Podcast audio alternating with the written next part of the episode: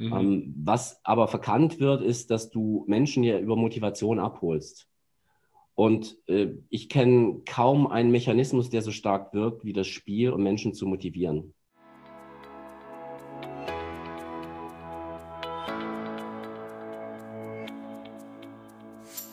Hast du das Gefühl, dass der digitale Dschungel an Chancen und Möglichkeiten für dich und dein Unternehmen immer undurchdringlicher wird? Suchst du nach Strategien, Konzepten und konkreten Maßnahmen, um den digitalen Wandel erfolgreich zu meistern? Dann bist du hier genau richtig.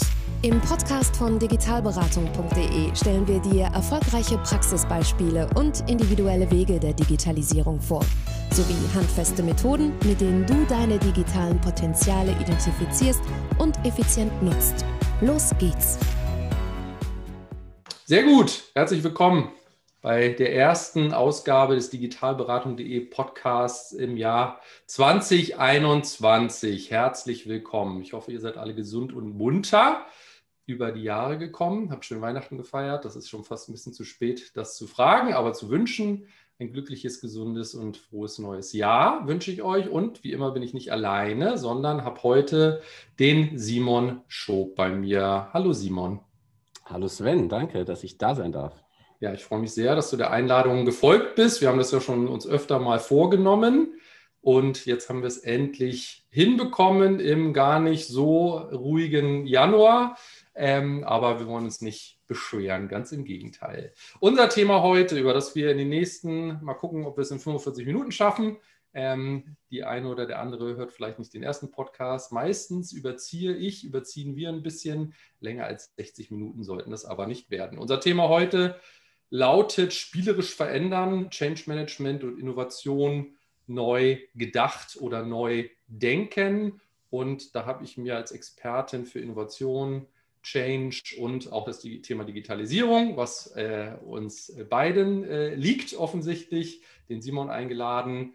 Ähm, bevor ich dich jetzt wortreich vorstelle, sag doch mal, wer bist du, was machst du privat und beruflich, stelle ich doch den Hörerinnen und Hörern einmal ein bisschen vor und den Zusehern. Wir machen es dann auch ja bei YouTube verfügbar. Ja, also wie gesagt, Simon Schob, ich äh, bin äh, ein alter HPler, habe früher acht Jahre bei HP gearbeitet, ähm, komme eigentlich aus Süddeutschland. Das heißt, äh, wenn ich mit Kollegen in den USA spreche, sage ich immer, I'm from the tropical south of Germany. Und äh, die fragen dann immer so ganz ungläubig, äh, ja, äh, was ist denn der tropische Süden? Ähm, aber ich habe festgestellt, dass es hier in Bonn doch deutlich wärmer ist als bei mir im Süden damals. Und ähm, bin jetzt aber schon eigentlich ein Rheinländer geworden, weil ich jetzt schon 16 Jahre hier wohne in Bonn. Und ähm, ja, äh, wie so oft im Leben hat mich die Liebe hierher verschlagen. Meine Frau ist bei der Telekom und deswegen bin ich in Bonn ansässig geworden. Und äh, ja, wir haben drei Kinder. Wir sind in Bad Godesberg und ich bin schon seit vielen Jahren im Bereich Change und Innovation tätig, äh, groß geworden. Meine Muttermilch bei Hewlett Packard war sozusagen das Thema Change Management. Und ähm, nach einigen Linienfunktionen, die ich dann noch eingeschoben habe dort, äh, habe ich dann im Jahr 2003 beschlossen, mich selbstständig zu machen und habe dann im Jahr 2005 den ersten Mitarbeiter angestellt und äh, ja, und bin jetzt hier mit meinem Voradvice-Team in Bad Godesberg und wir lieben es, Veränderungen umzusetzen, insbesondere im Bereich der digitalen Innovation. Ja, spannend, genau. Und so sind wir auch zueinander äh, gekommen, beziehungsweise zueinander gefunden. Ich bin ja jetzt mit der Familie mittlerweile seit sieben Jahren in Bonn, ähm, assimilierter Rheinländer, sage ich immer, Hamburger im Herzen, mit einem großen Stück äh, Bonner mittlerweile und tatsächlich ähm, an die For Advice zum ersten Mal gekommen, weil ich auf einem, auf einem Telekom-Projekt, nennt man das so, ja, auf, auf einem Projekt, sagt man, einen deiner großartigen Mitarbeiter kennenlernen durfte, den Christoph und so tatsächlich dann so die erste Verbindung, nachdem uns dann auch gemeinsame Freunde zueinander gebracht haben, äh, war äh, Nico in dem Fall ein gemeinsamer Freund, der sagte, ich glaube, ihr macht irgendwie das Gleiche, ähm, ihr solltet euch mal miteinander unterhalten und so, genau, beide Unternehmensberater sind wir mal zusammengekommen. Genau, aber neben der For Advice, da wollte ich noch, bevor wir in das Thema voll einsteigen, nochmal drauf eingehen, hast du ja auch das ein oder andere Startup gegründet. Ähm, erzähl dadurch, äh, davon doch noch ein bisschen ähm, was. Da sind ja spannende, ja, ähm, ich will es nicht sagen Experimente? Erzähl auch mal. Also ich habe gesehen, dass da deutlich mehr als eine Gründung auf jeden Fall in deiner Vita auch bei LinkedIn, kann ich sehr empfehlen, einfach mal gucken bei Simon, ähm, zu finden sind. Ja, absolut. Also ähm, ich bin da so ein bisschen ein Tausendsasser. Ich muss mich auch manchmal selber einbremsen und meine Mitarbeiter müssen mich manchmal einbremsen, nicht zu viele Dinge parallel zu tun und zu versuchen. Aber ich bin großer Freund davon, Dinge einfach selber auszuprobieren. Ich meine, du hast ja auch deine Erfahrung ähm, in der Fleischbranche gesammelt. Ne? Und ähm, so ist es, juckt es mich halt auch immer in den Fingern, äh, Dinge wirklich selber umzusetzen. Ich finde auch als Berater, ehrlich gesagt, bist du am glaubwürdigsten, wenn du selber die Umsetzung auch schon gemacht hast. Und deswegen ähm, war das, hat mich das eigentlich schon die ganze Selbstständigkeit äh, begleitet, kann man sagen. Oder ich sag mal 2005 angefangen, zwei, also mit Mitarbeitern, ähm, dann gewachsen. Und äh, 2009 war dann so der erste größere Ausflug in dem Sinne. Äh, Im Jahr 2009 ähm, habe ich dann beschlossen, hey, äh, auch, die Digital auch die Beraterbranche wird sich digitalisieren.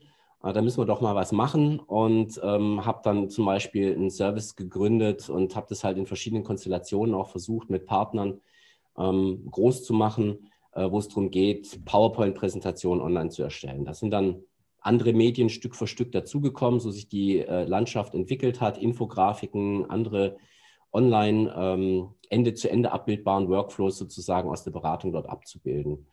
Und ähm, da kann man dann von Erfolgen erzählen, da kann man auch von Misserfolgen erzählen, da kann man natürlich dann auch gut dran lernen. Und äh, wie gesagt, dieses digital zu experimentieren, digital Dinge auszuprobieren, sie dann aber auch erfolgreich zu machen, das hat mich schon lange begleitet. Selbst bei HP 1999 hatte ich mit einem Kollegen die Idee, ähm, sozusagen in jeder Office-Location von HP, und unser Chef hat uns damals dafür die Möglichkeit gegeben, das auch äh, zu tun, ähm, unter Berücksichtigung der Kühlkette, was dann letztendlich auch das war, woran wir gescheitert sind, äh, sozusagen so einen Food Delivery Service aufzubauen. Das war ja damals noch nicht so groß. Ähm, nur damals hat uns dann auch ehrlich gesagt die tägliche, ja, ich sage jetzt mal die tägliche Arbeitslast als Berater äh, davon abgehalten, das dann in die Praxis umzusetzen. Aber eigentlich sehr, sehr früh und ich war mit einigen Ideen auch recht früh, glaube ich, und zu früh. Das heißt, es bringt es halt einfach auch nicht, ähm, tolle Ideen zu haben, wenn man die auch nicht zum richtigen Zeitpunkt umsetzt. Zum Beispiel 2008, 2009 hatte ich schon einen Blog zum Digital Transformation Thema. Hat mhm. damals mhm. keine Sau interessiert, keiner hat es gelesen, keiner wusste, was es ist. Und heute sagt jeder, dass er es kann und macht. Ne? Und ähm, ja, so muss man halt auch mit diesen Ideen zur rechten Zeit am rechten Ort sein. Ähm, Thema Nearfield Communications hatte ich auch mal ähm, ein Startup, wo wir im Einzelhandel die NFC-Technologie nutzen wollten, um am POS ähm, bessere User Experience zu schaffen. Ähm, wir hatten verschiedene Technologien, die uns in Projekten begegnet, dann eben auch in unterschiedlichen Kontexten immer mal wieder versucht, als Transferinnovation sozusagen anzuwenden. Ja, ja, das ist genau, also wo ich gerne noch mal einhaken wollte, genau dieses Thema. Du hattest ja auch ähm, geschrieben und auch mal berichtet. Das ist ja genauso der Unterschied, was euch als Berater eben auch auszeichnet. Ich glaube, das ist so, ne, ich glaube, ein Zitat von einem eurer Kunden, das äh, fand ich aber ganz schön. Äh, you walk the talk, letztendlich sowohl in der eigenen Beratungs, ja, im eigenen Beratungsumfeld das auch zu tun, was Agilität bedeutet, Innovationsmanagement bedeutet, auch Transformation, auch wir müssen uns jeden Tag transformieren zu leben und dann natürlich auch immer, ich nenne es immer so Spielfelder, wo man selber dann auch die Dinge ausprobiert, die man berät, du hattest es gerade erwähnt, kurz äh, für die oder den, der es vielleicht nicht weiß, hatte mal anderthalb Jahre eine Biometzgerei.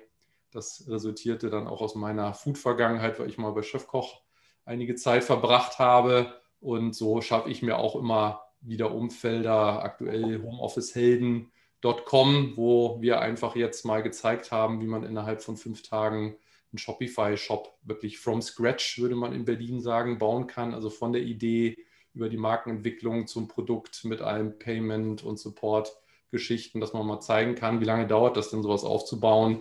Und das finde ich immer, ja, was heißt ein USP, aber es ist eine Abgrenzung zu vielen, ähm, ja, äh, die weniger praktische Erfahrungen mitbringen, dass man einfach sagt, ich, ja, habe das selber auch erfahren, auch erlebt, auch erspürt, auch gefühlt, weil das ist ja nicht immer einfach, vor allen Dingen um den Bogen zu kriegen in unser Kernthema heute Innovation und Transformation, auch Change.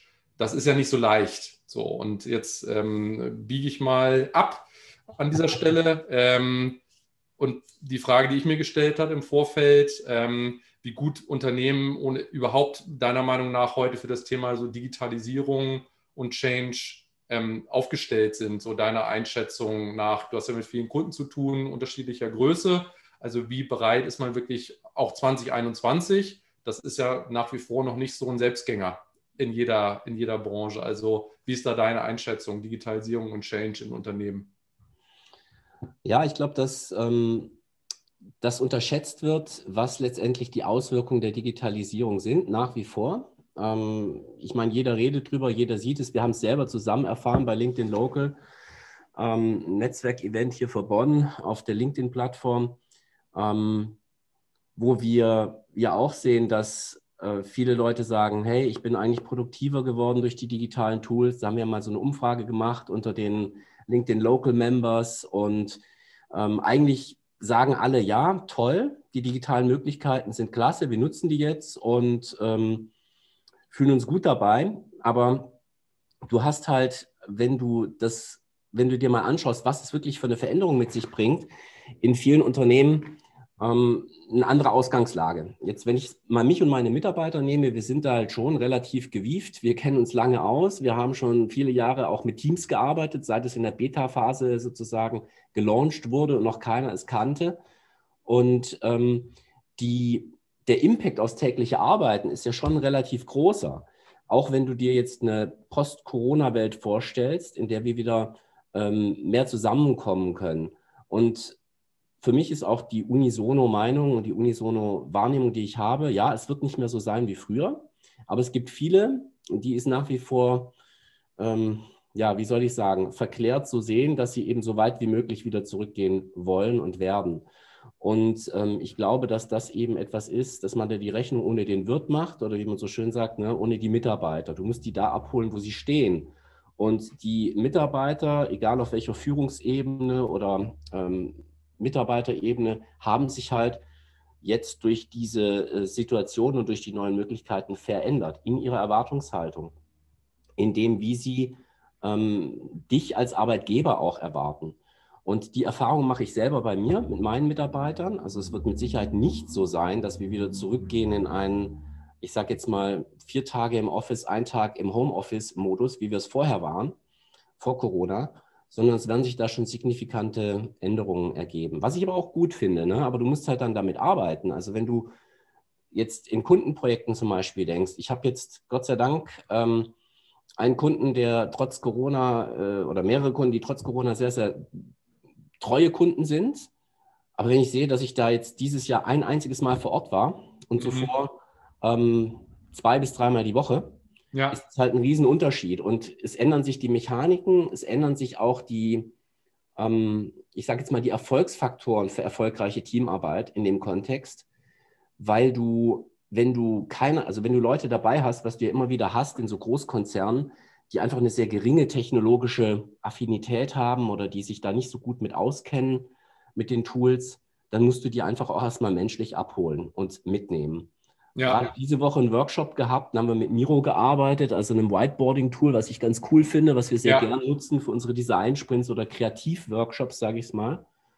Und ähm, ja, dann starten wir den Workshop und ähm, zwei Kollegen hatten es noch nicht geschafft, sich, äh, sage ich mal, äh, in das Tool einzuloggen. Und das sind so Dinge, wo du dann denkst, jo, ich muss mich auch ab und zu mal wieder resetten nicht, geh nicht von dir selbst aus, von deiner eigenen technologischen Erfahrung und Affinität. Du musst wirklich alle Mitarbeiter mitnehmen. Und dieser Change ist viel, viel größer und viel, viel fundamentaler, weil es ein Change in der Unternehmenskultur ist, als es äh, viele heute begreifen. Also ich glaube, das Potenzial wird unterschätzt und deswegen sehe ich eigentlich auch der Zukunft für mich positiv entgegen, weil ich glaube, dass der Bedarf an professionellem Change Management ähm, massiv steigen wird. Und wenn ich das richtig verstehe, so das Thema, was ich auch immer spannend finde ähm, beim Thema Digitalisierung, wo so die größten Hürden sind, das ist letztendlich auch noch so ein unterschiedlicher Kenntnisstand, Wissensstand, technologisches Verständnis. Also erstmal als Grundlage überhaupt, also wir sind dann schon mal ja, schnell auch weiter, schließe ich mich komplett mit ein, zu sagen, gut, jetzt gehen wir mal an die Themen, jetzt gehen wir wirklich mal an die Veränderungen, an die Innovation, an die Digitalisierung von Prozessen, von Marketing, von Kommunikation. Aber also, wenn ich das richtig verstanden habe, korrigiere mich, ähm, muss man viel weiter vorne ansetzen, gerade in der aktuellen Phase. Wir nehmen den Podcast jetzt im, im, Januar 2021 auf. Wir werden sicherlich noch ein bisschen mit dieser Pandemiephase zu tun haben. Ähm, also man muss viel weiter vorne ansetzen, überhaupt erstmal zu befähigen, ähm, um nicht zu sagen zu enablen, äh, dass man überhaupt erstmal in diesen Change-Mechanismus überhaupt erstmal reinkommt, richtig? Absolut. Und ähm, ich glaube, zwei Dinge sind da für mich so ein, so ein, so ein Leuchtturm, dem ich folge. Ähm, das eine ist ein Modell von einem Professor aus, ähm, aus Barcelona, was ich für mich einfach simplifiziert habe und zusammengefasst habe.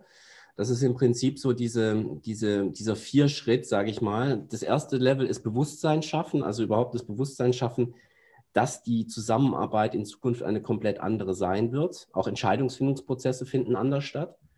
Ähm, dann musst du Wissen vermitteln, um in diesem neuen, in diesem neuen äh, Setup erfolgreich zu sein dann musst du die Chance und den Freiraum geben, dieses Wissen anzuwenden. Da auch das Thema Fehlerkultur natürlich.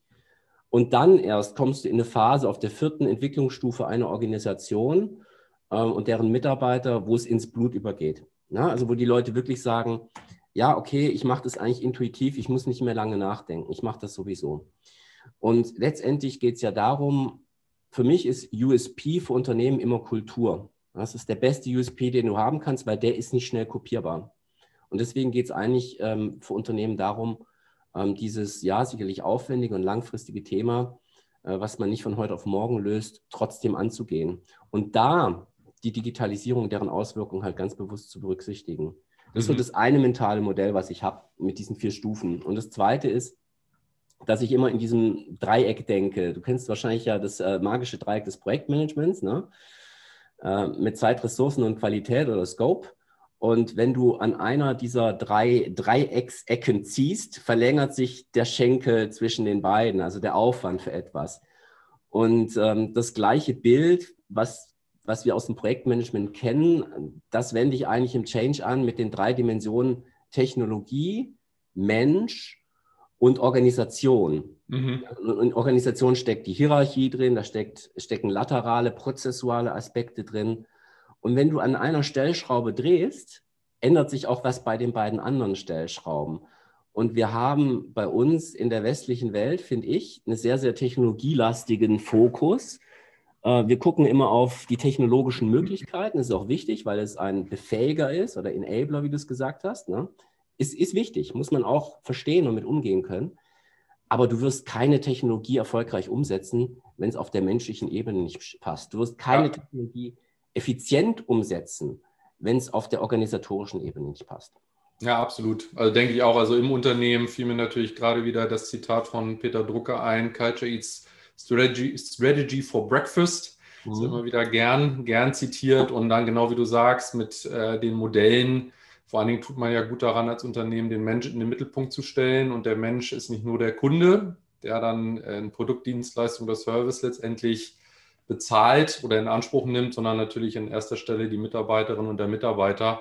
Ja. Und ähm, ja, da fängt sicherlich der Change an, weil gerade in ähm, ja, Veränderungsprozessen, den, die ich auch als, als Berater begleiten darf, das ist immer natürlich auch, äh, das musste ich aber auch erst lernen und Natürlich erzählen wir auch immer hier und da ein bisschen was über uns. Äh, das war so für mich so die Motivation, dass ich mich auch letztes Jahr zum systemischen Business Coach habe ausbilden lassen, weil ich festgestellt habe, ja, digitale Transformation, Innovation, Change, ähm, da gibt es eben auch Modelle, aber vor allen Dingen geht es auch oft einfach um, um Angst.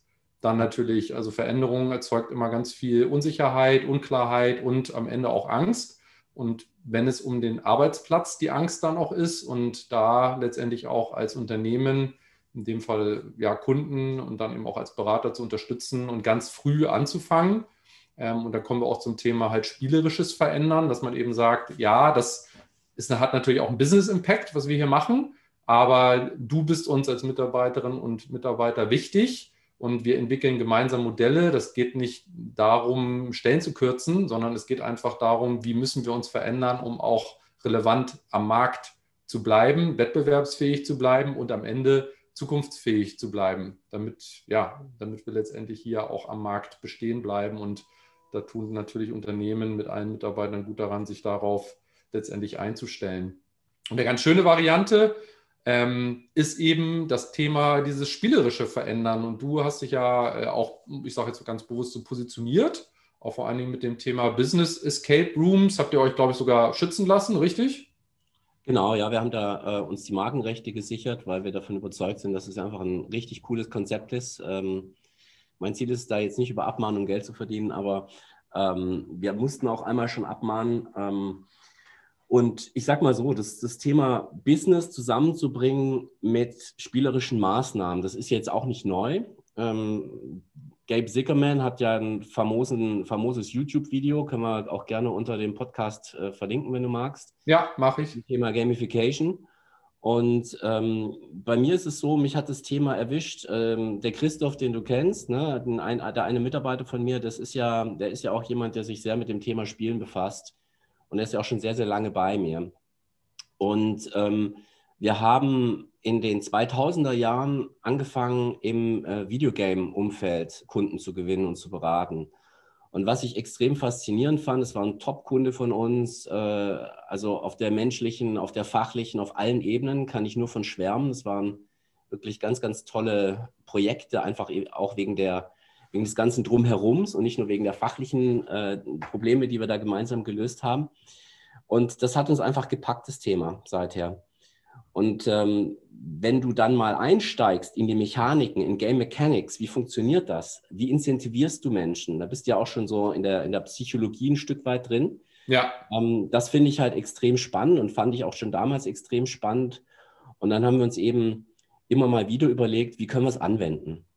Und ähm, also wie können wir Spielmechanismen in, in, in der Businesswelt anwenden? Und ich glaube, gerade bei diesen Business Escape Rooms, diese, diese, diese Spannung, diese Drucksituation, die du häufig hast im Business, dass du in kurzer Zeit Ergebnisse erzielen musst mit, ich sage jetzt mal, limitierten Ressourcen und auch im Team. Ähm, das fand ich halt sehr spannend und habe gedacht, Mensch, das muss doch ein Mechanismus sein, den man da gut übertragen kann. Mhm. Mhm. Ja, und, und, das war äh, so, das waren so die Anfänge wirklich aus der Branche heraus, das eigentlich dann auf andere Branchen zu adaptieren. Aber wie, also wie waren denn so die ersten Erfahrungen, als du das dann auch in die Beratung übertragen hast? Und wir, beziehungsweise du gibst dann ja auch noch drei ähm, Maßnahmen an die Hand oder Werkzeuge an die Hand, wie man spielerisch verändern kann im Unternehmen. Aber wurde denn zu Beginn das Thema Spielen denn jetzt überhaupt von den Ansprechpartnern oder auch von den Unternehmen ernst genommen, in dem Sinne so, nee, also es geht hier ja jetzt nicht irgendwie darum, Spiele zu spielen, sondern wir haben hier ja ein Business zu betreiben und Ziele zu erreichen, also Umsatz zu machen im Zweifelsfall. Wurde das ernst genommen dann von Anfang an oder wie waren da die Erfahrungen? Ähm, ja, nicht wirklich. Ne? Also das ist wirklich eine Schwierigkeit, die man erstmal, ähm, eine Hürde, die man überspringen muss weil es einfach dieses Vorteil gibt, naja, spielen tut man im Kindergarten und ähm, danach beginnt der Ernst des Lebens oder spätestens nach der Schule, nach dem Abi. Ähm, und das ist halt einfach nicht so, weil der Spieltrieb ist in uns allen drin, du kannst ihn wecken. Du musst natürlich diese Klippe oder diese Hürde überspringen, einen Kunden erstmal davon zu überzeugen, zu sagen, ja, ich traue mich das. Ne? Weil er sich ja potenziell auch ähm, Fragen gegenüber sieht, so nach dem Motto, was machst du denn da? Ne, ähm, wir haben doch im Kernbusiness so viele Herausforderungen. Wieso fängst du jetzt an, hier irgendwelche spielerischen Methoden umzusetzen? Ähm, ich kriege auch immer wieder, also ist, man ist da nicht gegen gefeilt, gibt es Menschen, die solche Kommentare dann von sich geben und sagen, ja, nee, wir spielen hier bei uns nicht, äh, wir machen hier ernsthaftes Business. Mhm. Ähm, was aber verkannt wird, ist, dass du Menschen ja über Motivation abholst. Und äh, ich kenne kaum einen Mechanismus, der so stark wirkt wie das Spiel, um Menschen zu motivieren. Mhm. Und da, da gibt es sicherlich Menschen, die auf andere Trigger reagieren. Na? Also der eine mag lieber ein Brettspiel, der nächste mag ein Videospiel, der dritte ähm, mag andere Formen von Spielen, aber wo wir sie ja als, ich sag jetzt mal, als Berater und in der Businesswelt alle kennen, sind so Icebreaker in Workshops. Ja. Auch viele Workshops. Und das sind ja oft spielerische Elemente.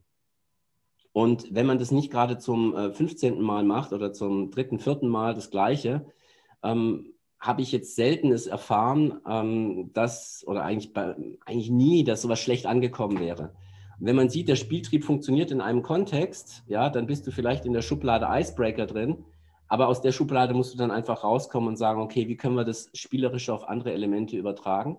Mhm. Und wir hatten ähm, unterschiedliche Themen, wo wir dieses, ähm, diese spielerischen Elemente angewendet haben, aber ein sehr plakatives Thema, finde ich, ist das Thema Informationssicherheit. Mhm. Äh, was jetzt ja kein Thema ist, was die Menschen vor Begeisterung hinter den Öfen hervorlockt, gerade bei den Vorständen.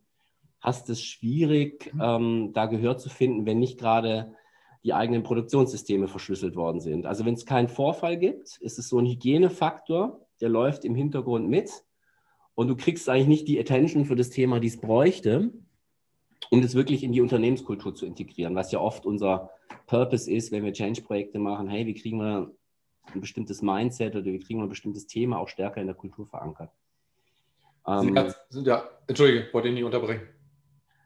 Nee, und da haben wir, da haben wir super Erfahrungen gemacht, selbst so ein Thema äh, mit spielerischen Elementen wirklich dann halt auch nicht nur in die Köpfe, sondern ein bisschen auch in die Herzen zu kriegen. Und im Endeffekt ist es im Change wurscht, ob du, ähm, ob du über das Format die Airtime bei den Menschen bekommst, die du erreichen willst, oder ob du es den, über den Inhalt bekommst. Es geht darum, dass du die Airtime bekommst, dass du das Bewusstsein bei den Menschen schaffst und dass du Wissen zu dem Thema vermittelt bekommst ja. und ihnen hilfst bei der Anwendung von Wissen. Darum geht's. Und letztendlich finde ich es eben sehr gut, neben inhaltlichen Ankerpunkten auch formatseitig mit spielerischen Formaten Ankerpunkte setzen zu können, mit denen du die Leute motivieren kannst.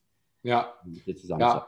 Also was ich faszinierend finde, ich durfte ja schon bei ein, zwei äh, Escape Rooms auch dabei sein, ist eben so diese inhaltliche Vermittlung, was du eben auch gerade gesagt hast, in Kombination mit Teambuilding ist jetzt natürlich auch äh, Definitionssache immer. Natürlich auch, wie empfänglich sind die Teams, die Mitarbeiterinnen und Mitarbeiter für sowas.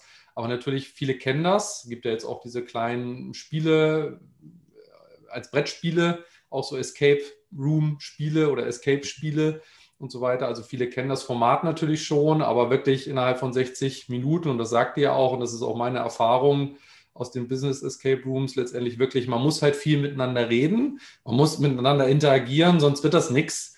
Und da zeigt sich natürlich zum einen, wie funktionieren die Teams miteinander, dass man natürlich auch viel ähm, selber erfährt innerhalb des Teams. Es geht jetzt gar nicht ums Beobachten von außen. Ähm, das kann natürlich ein Aspekt sein, wenn man das möchte, aber es können ja Kunden so bauen, wie sie das möchten, ob man das beobachtet oder nicht. Also, dass man auch so Rollenverhalten, letztendlich auch wie interagiert das Team miteinander, plus, und das finde ich eben ganz spannend, ja, die Vermittlung von Themen, die auf den ersten Blick erstmal als nicht geeignet sich darstellen, eigentlich.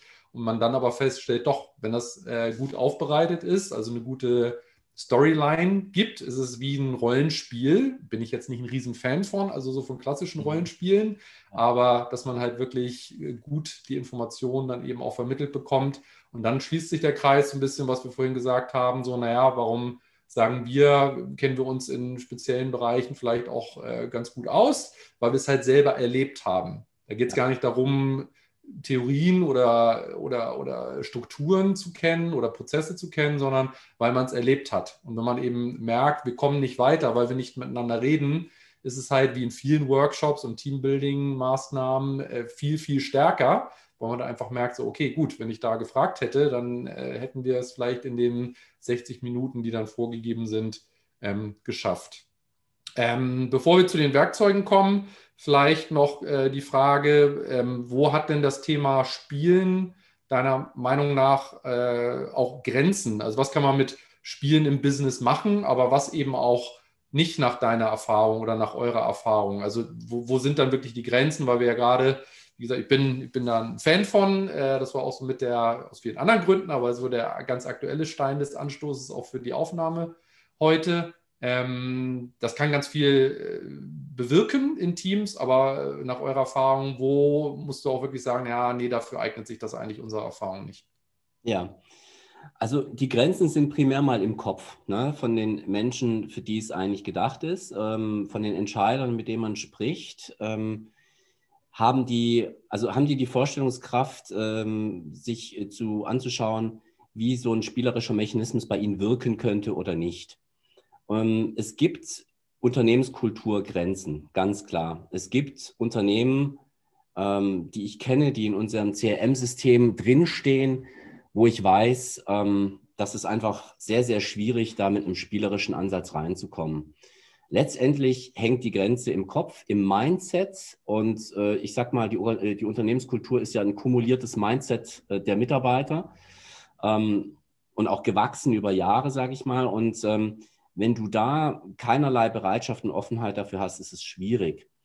Ähm, auch wenn Hierarchien so stark sind, dass du manche, dass du die Leute nicht mehr rausholen kannst aus ihrem Arbeitsalltag und aus dieser klassischen hierarchischen geschäftlichen Beziehung, die sie haben, dann funktioniert es auch nicht. Also Kunden, mhm.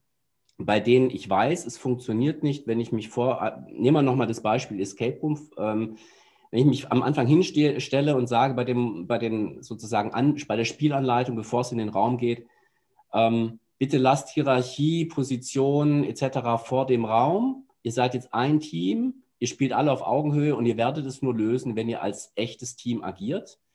Äh, wenn ich weiß, dass dieser Satz nicht verfängt, dann ist es niemand, bei dem ich mit diesem Mechanismus auch wirklich arbeiten kann. Mhm. Da gibt es durchaus das eine oder andere Unternehmen, wo das der Fall ist. Ja. Aber was ich auf der anderen Seite wieder faszinierend finde, ist, dass du mit den meisten spielerischen Maßnahmen wirklich die Leute auf allen Ebenen bekommst. Ich bekomme auch oft zu hören, ah, das kann ich doch mit unserem Top-Management nicht machen. Das kann ich doch nicht mit dem Vorstand machen. Wir haben ja auch mal so eine Spiele-Olympiade gemacht, als es noch Events gab in der Zeit vor Corona. Ja. Ne, wo wir dann zehn Spiele hatten. Und da haben wir dann auch noch was Spaßiges eingebaut, weil ähm, es gerade die Zeit des letzten großen Fußball-Events war, ne? also der letzten was war es, Weltmeisterschaft oder Europameisterschaft, ja.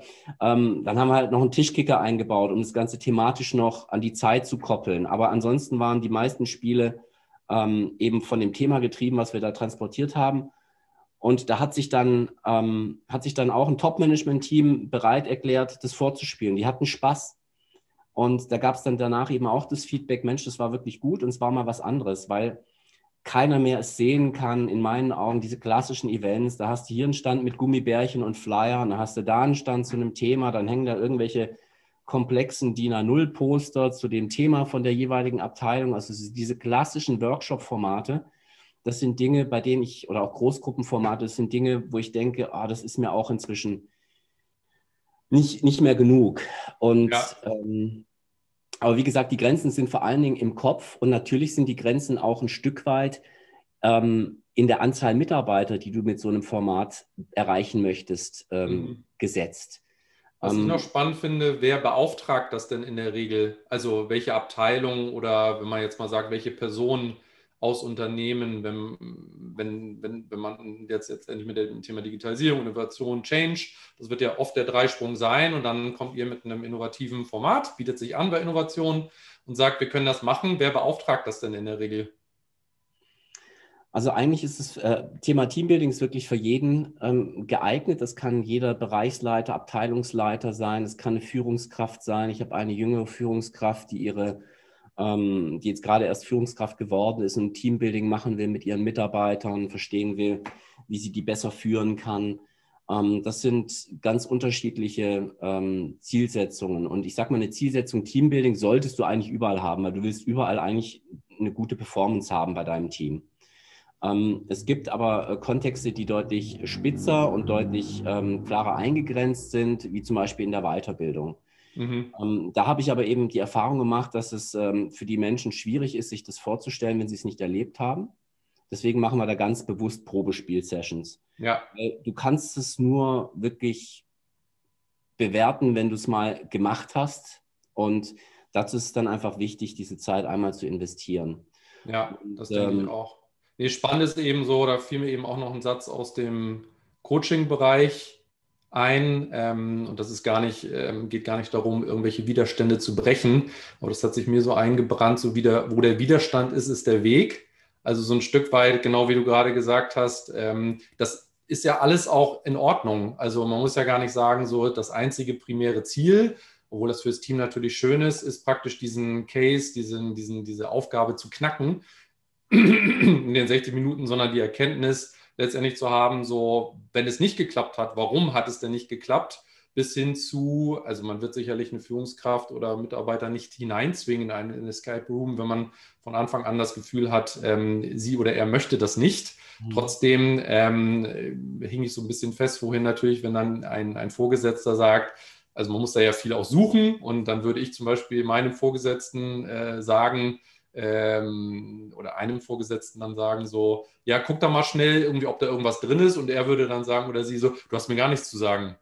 Oder würde man selbst ja in so einem Moment auch als Beobachter feststellen und natürlich im ganzen Team, dass man sagt, ah, also hier knirscht es an Stellen, ähm, die uns grundsätzlich von der Zielerreichung, egal was es ist, in dem Fall ist es halt ein Fall, es ist ein Spiel, ähm, abhält. Aber das, das sagt ja so viel mehr über eine Teamkonstellation aus, dass ja selbst ein, ein äh, ja, nicht erfolgreich bestandener Escape Room trotzdem sehr aussagekräftig sein kann, ähm, denke ich. Aber jetzt haben wir so viel schon über den Business Escape Room ähm, gesprochen. Ähm, erzähl doch nochmal so in, ähm, ja, sage ich mal, zwei, drei Minuten. Also, was ist der Business Escape Room genau? Zu welchen Themen bietet ihr das an? Und äh, ihr habt das ja auch schon zahlreich äh, durchgeführt. Was sind denn so jetzt so die Erkenntnisse der, ich glaube, wie lange macht ihr das jetzt? So sechs Monate, neun Monate? Ich weiß es gar nicht genau. Was sind so die ersten Erfahrungen jetzt? Das ist auch das erste Werkzeug, ähm, was du ja gerne, was wir gerne den Hörerinnen und Hörern euch gerne vorstellen wollen. Also der Business Escape Room. Dein Pitch. Ja, also wir machen es seit zwei Jahren. Seit Anfang 2019 hat die erste oh, Implementierung. Du? Hups. 2018 haben wir ihn entwickelt. Ähm, 2019 haben wir ihn äh, implementiert und angefangen zu spielen. Und es gibt die kleinste Variante, die unverfänglichste, einfachste Variante ist, äh, wenn du sagst, hey, ich will, ein, ich will ein Event oder ein Teambuilding mit Purpose machen.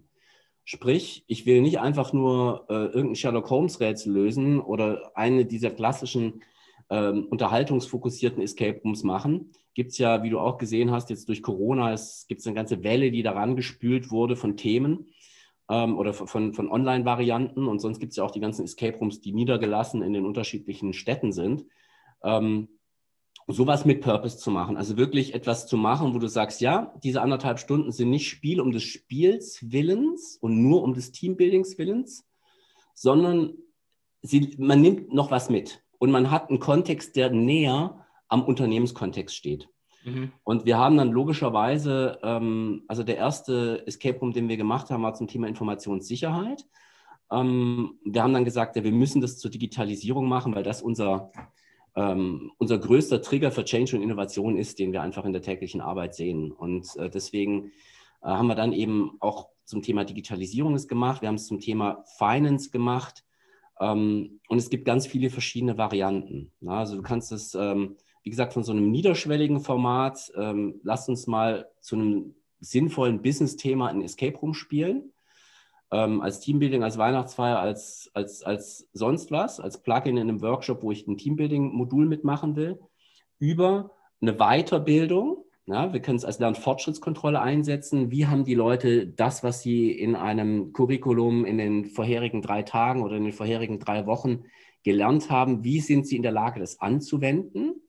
Ähm, da kann man es einsetzen. Du kannst es auch ganz vorne einsetzen im Prozess, im, als Assessment Center. Du kannst es einsetzen in ganz vielen unterschiedlichen ähm, Anwendungsfällen.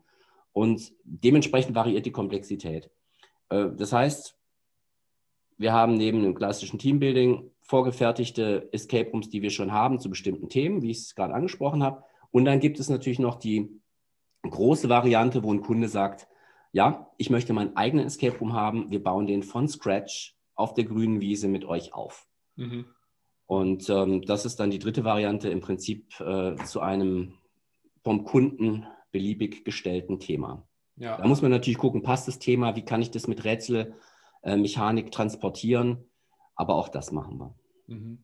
Und im Nachgang, also wie muss ich mir das dann, ähm, zum Teil weiß ich es ja, aber auch nochmal für alle, die zuhören, also was findet dann danach statt, also für eine, für eine Auswertung? Also gehst du dann mit dem Beauftragenden, das kann ja auch, das hätte ich jetzt auch ein Stück weit gemutmaßt, die Personalabteilung zum Beispiel sein, dass man sagt, so Mensch, wir machen hier Teambuilding-Events, aber wir wollen eben auch in Anführungsstrichen beobachten, wie ähm, das funktioniert innerhalb der Teams. Also was findet danach dann statt? Wird das mit dem Team dann der Führungskraft besprochen oder was bietet ihr dann im Nachgang halt noch als zusätzlichen Benefit an?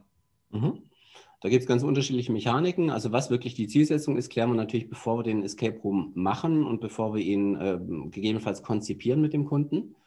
Ähm, wir haben Kunden gehabt, die wollten wirklich ein Stück weit beobachten tatsächlich, also sehen, welche Führungsstrukturen kristallisieren sich heraus im Spiel.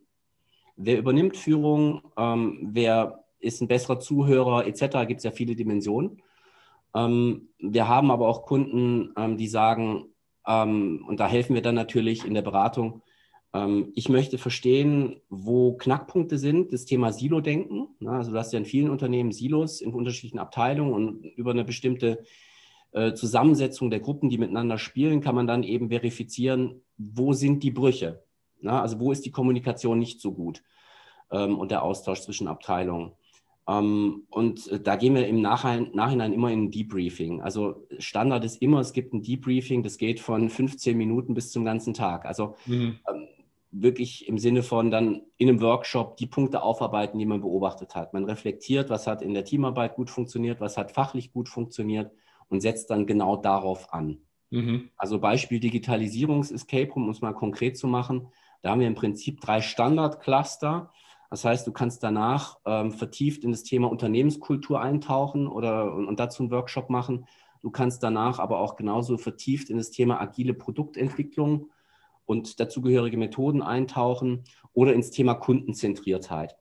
Und welches Thema bei dem entsprechenden Kunden besonders relevant ist, das finden wir halt schon im vorherigen Auftragsklärungsgespräch raus, sodass wir dann den Workshop-Teil, der sich dem Escape Room anschließt, ähm, entsprechend vorbereiten können. Mhm. Ja, sehr spannend. Also ein vielseitiges Tool, was man für unterschiedliche Fragestellungen dann auch einsetzen kann. Ähm, sehr spannend.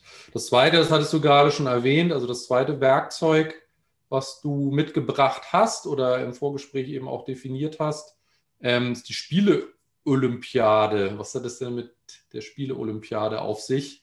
Wo kann man das gut einsetzen? In welchen Branchen, in welchen Teams, mit welchen Fragestellungen? Und das gleiche, die gleiche Frage natürlich, wie sind so die Erfahrungen letztendlich jetzt im, im Kundenfeedback auch? Ja, also ähm, eine Spielolympiade ist ja nichts anderes als eine Kombination, denkst du mal an den Zehnkampf von unterschiedlichen Disziplinen, die den unterschiedlichen Spielformen darbietest. Das geht auch online, gar keine Frage. Ähm, aber es ist weniger aufwendig, wenn man es offline macht. Also der Escape Room lässt sich, finde ich, sehr gut nach, ähm, nach äh, online transportieren. Wenn du allerdings Spiele online machen möchtest und die Menschen sind halt nun mal heutzutage äh, aus dem typischen Entertainment sehr, sehr hohe Usability, also sehr, sehr gute User Experience äh, gewohnt. Wenn die Konsolenspiele gespielt haben, kannst du nicht mit irgendeinem äh, Strichmännchenspiel, sage ich jetzt mal, online um die Ecke kommen, was eine schlechte Usability hat. Das heißt, da sind die Grenzen, weil du auch nach Grenzen fragtest, gesetzt über was für eine User Experience willst du liefern online bei so einer Spiele-Olympiade? Und dann wird es halt recht aufwendig. Das heißt, es lohnt sich bei sehr vielen Mitarbeitern, es lohnt sich eben weniger bei äh, kleineren Gruppen von, sage jetzt mal, dreistellige Mitarbeiterzahlen oder so. Ähm, wenn es, äh, da, da sind aber die Offline-Erfahrungen ähm, bei uns auch deutlich stärker. Das heißt, so ähm, Spiele, Contests über verschiedene ähm, Stationen, die haben wir hauptsächlich äh, bei Events eingesetzt, um die aufzuladen, auch schon bei verschiedenen Kunden aus ganz verschiedenen Branchen. Und es funktioniert immer wieder sehr gut. Das heißt, du definierst die, ein Thema, definierst darunter die einzelnen Herausforderungen, die du im Unternehmen siehst. Und zu jeder Herausforderung äh, machst du letztendlich ein Spielkonzept, was passt. Mhm. Und dann im Regelfall halt noch irgendwas, was alles wieder miteinander verbindet. Mhm.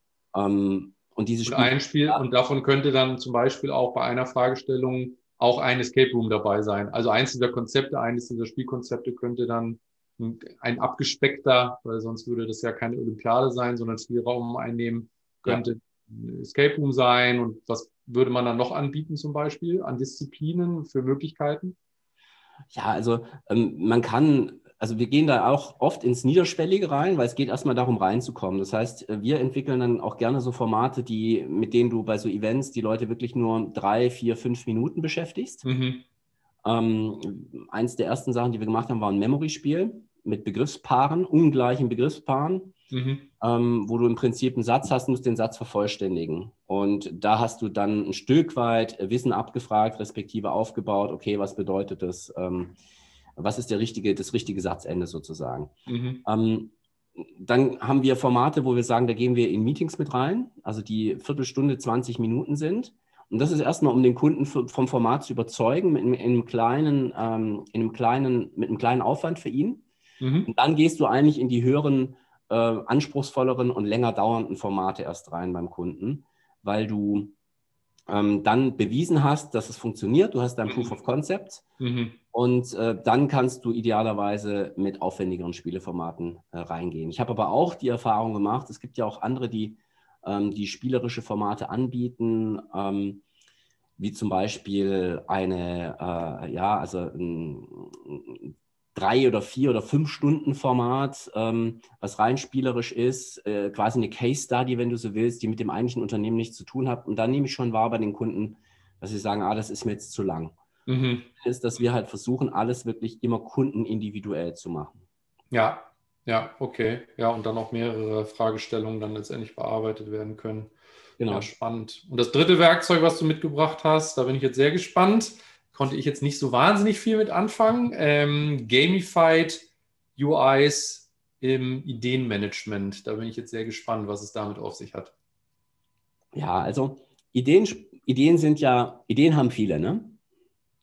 So, der Unterschied trennt sich oder die Spreu trennt sich vom Weizen in der Umsetzung, finde ich immer bei den Ideen. Ja.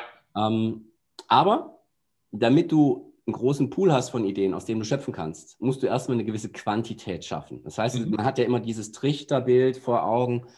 Und wenn du dir so einen Ideentrichter anguckst, ist es schon super wertvoll, erstmal viele Ideen zu sammeln.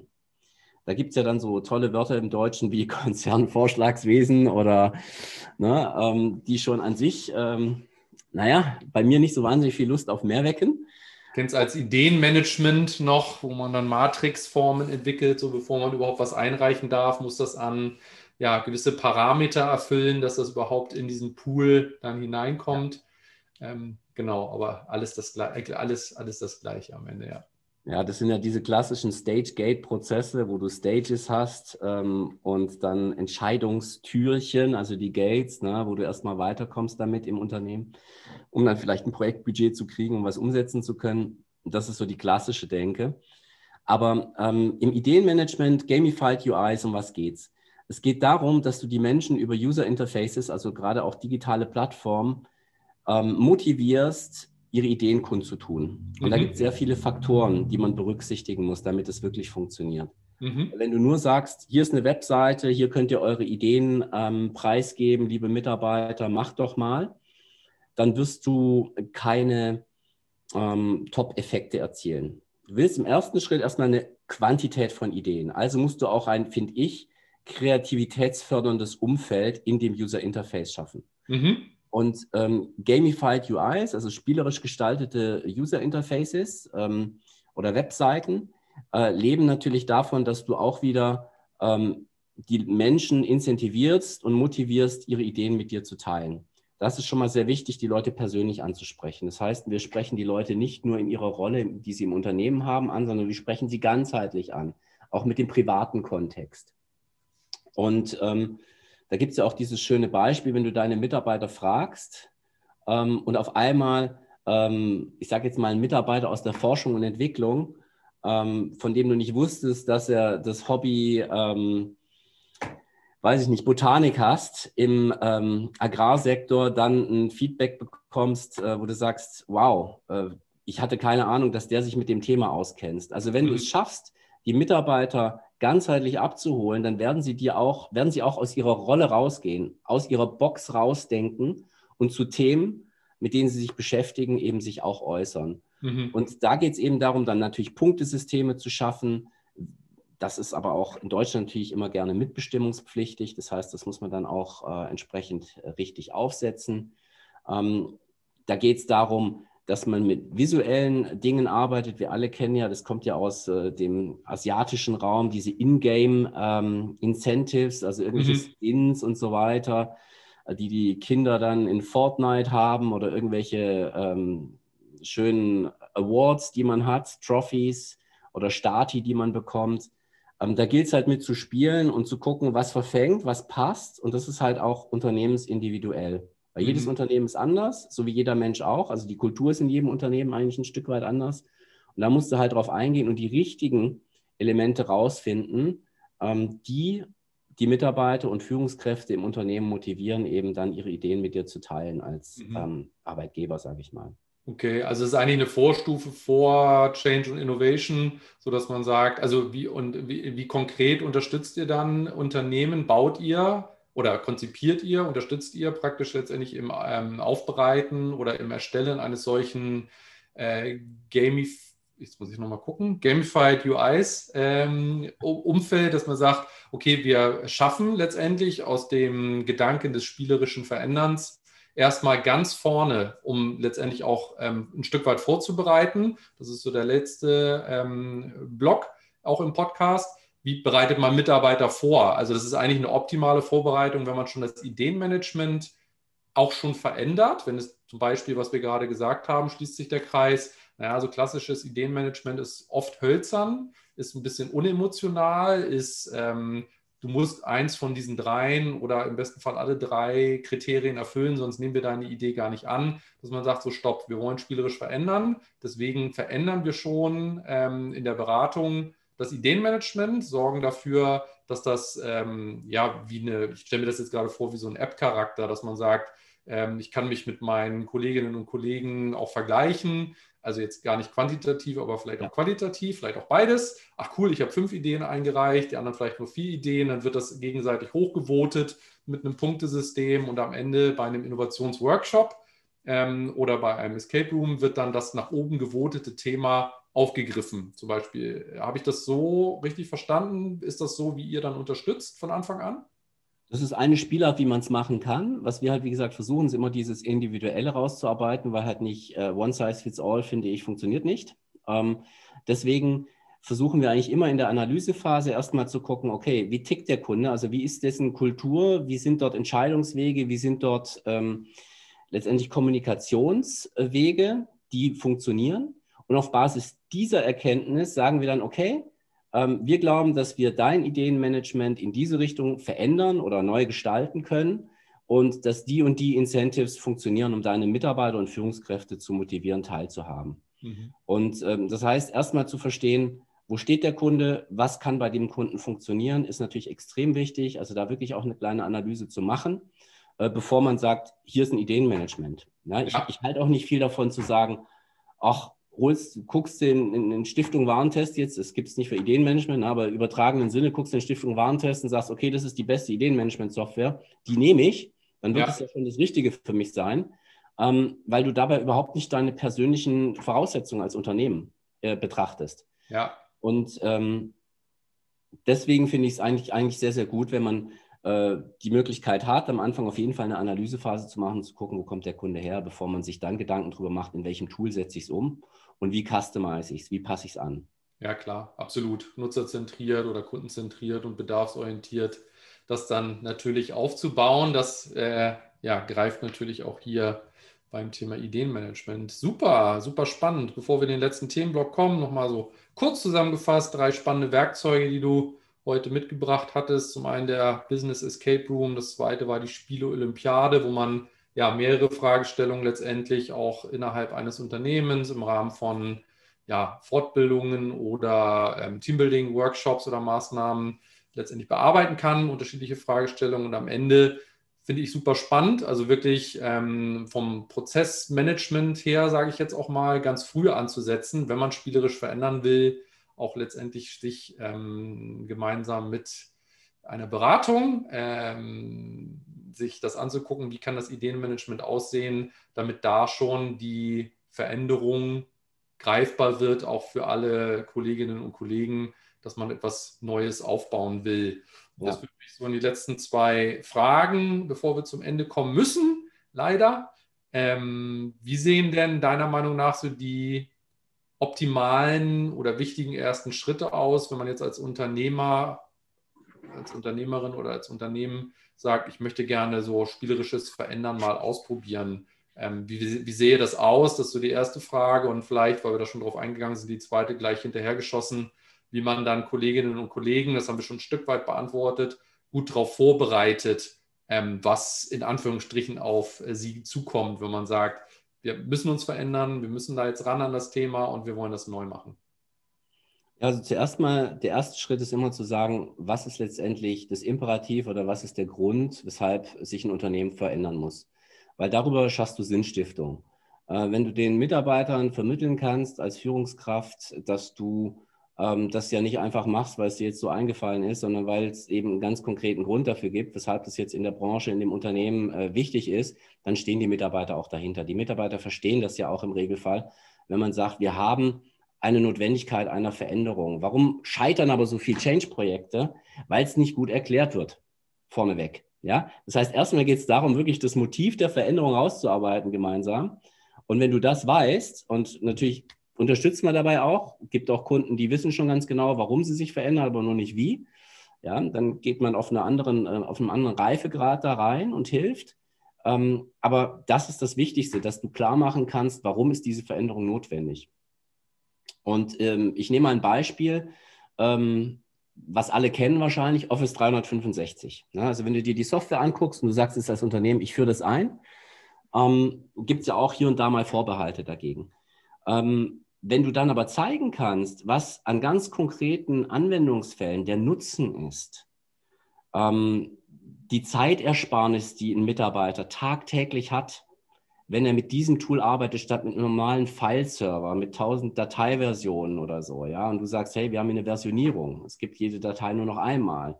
Es gibt nicht mehr das Problem, dass die Leute parallel an den Dateien arbeiten und ihre Änderungen überschreiben, etc. pp. Ähm, dann kannst du es schon relativ greifbar machen. Und es ist super wichtig, weil jeder Mitarbeiter stellt sich immer die Frage, was bedeutet das für mich? Mhm. So, und dann gehst du eigentlich hin und sagst, was ist der Purpose oder was ist das Motiv? Ähm, was bedeutet das für verschiedene Mitarbeiter oder Zielgruppen im Unternehmen?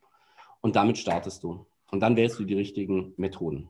Ja, ja, spannend. Also auch Start with Why ähm, musste ich gerade so ein bisschen in mich hineinschmunzeln. Also auch hier greift das im Change Management, dass man zuerst erklärt, kennen ja sicherlich viele den Golden Circle, ähm, wirklich auch äh, erst das Was klären, äh, äh, Entschuldigung, erst das Warum klären natürlich, erst das Warum klären, dann das Wie klären und dann das Was klären ähm, und nicht direkt starten, so wir machen jetzt äh, auch ein Business Escape Room.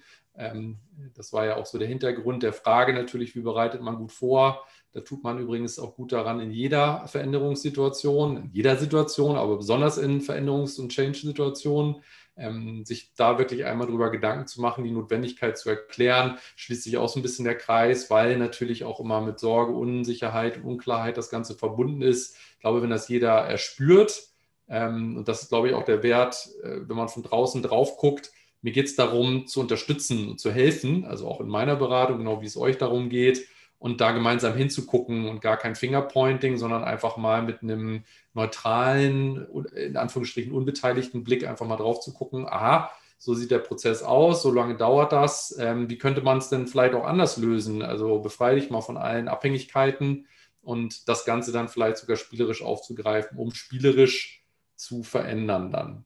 Super spannend, vielen, vielen Dank für ähm, ja, diese kleine Reise ins spielerische verändern, auch so ein bisschen in die Welt von äh, For Advice natürlich, was ihr da für anbietet. Wie gesagt, ich kann ähm, das auch nur wirklich sehr ähm, jeder Unternehmerin und jeder Unternehmen, was sich mit Change und Veränderungen beschäftigt, äh, ans Herz legen, sich das mal anzugucken. Das wäre ja vermutlich dann auch so der erste Schritt, wenn man sagt, man bereitet vor und dann probiert man mal, so habe ich es verstanden, ein erstes Format aus, richtig? Ja, absolut. Also ich würde halt auch gucken, also wir gucken ja selber immer, dass wir erstmal niederschwellig reingehen äh, ähm, bei den Unternehmen, um einfach diese potenziellen emotionalen Hürden ähm, möglichst gering zu halten, um so ein Format auszuprobieren. Ähm, aber wir haben auch festgestellt, dass komplexere Formate wie die Escape Room, wenn es bekannt ist, wenn du jemanden hast, der schon mal eingespielt hast, dass, die, dass sie sich dann schon ganz gut vorstellen kann, wie das wirken kann. Ja. Kann man genauso mit starten. Also ähm, aber was ich schon sinnvoll finde, wenn man sich mit Change beschäftigt, dass man halt so ein paar Grundmodelle im Kopf hat. Ich habe vorher zwei davon genannt, mit denen ich arbeite. Ähm, natürlich gibt es da auch den Kotter mit seinen acht Stritten, den man sich angucken kann, ähm, den ich sehr hilfreich finde, einfach um das Thema mal gedanklich im eigenen Kopf zu strukturieren.